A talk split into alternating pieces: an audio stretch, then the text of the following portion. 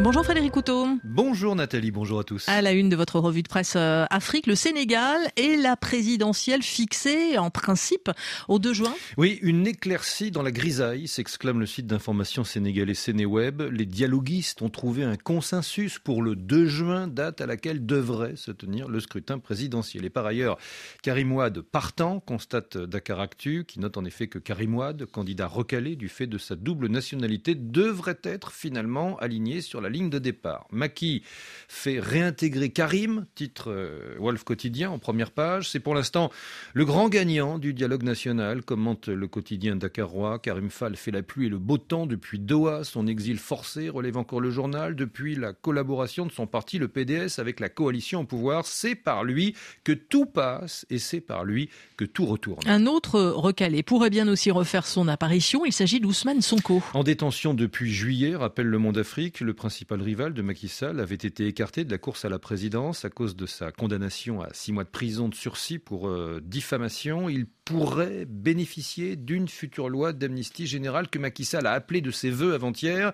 Cette loi concernerait les faits liés aux troubles politiques qui ont eu lieu depuis 2021. Et cette future loi d'amnistie fait d'ores et déjà polémique, c'est ce que relève Jeune Afrique, car au-delà du cas d'Ousmane Sonko, elle pose la question de l'impunité dont pourraient euh, bénéficier les responsables de la mort de dizaines de personnes tuées au cours de manifestations dans les dernières années du régime de Macky Sall.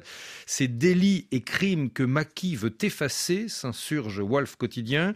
Wolf qui constate également que Macky Sall pourrait bien profiter de cette amnistie pour effacer les fautes de gestion en effet de ses collaborateurs, dont des faits de violence, mais aussi des faits de détournement de fonds publics. Voilà pour les principales mesures proposées au cours de ce dialogue national. Reste que plusieurs obstacles juridiques et politiques restent à surmonter, pointe le monde africain. Oui, c'est désormais Macky Sall qui est chargé de mettre en œuvre les recommandations du dialogue national, mais il faudra aussi qu'elle passe l'examen du Conseil constitutionnel, précise le journal.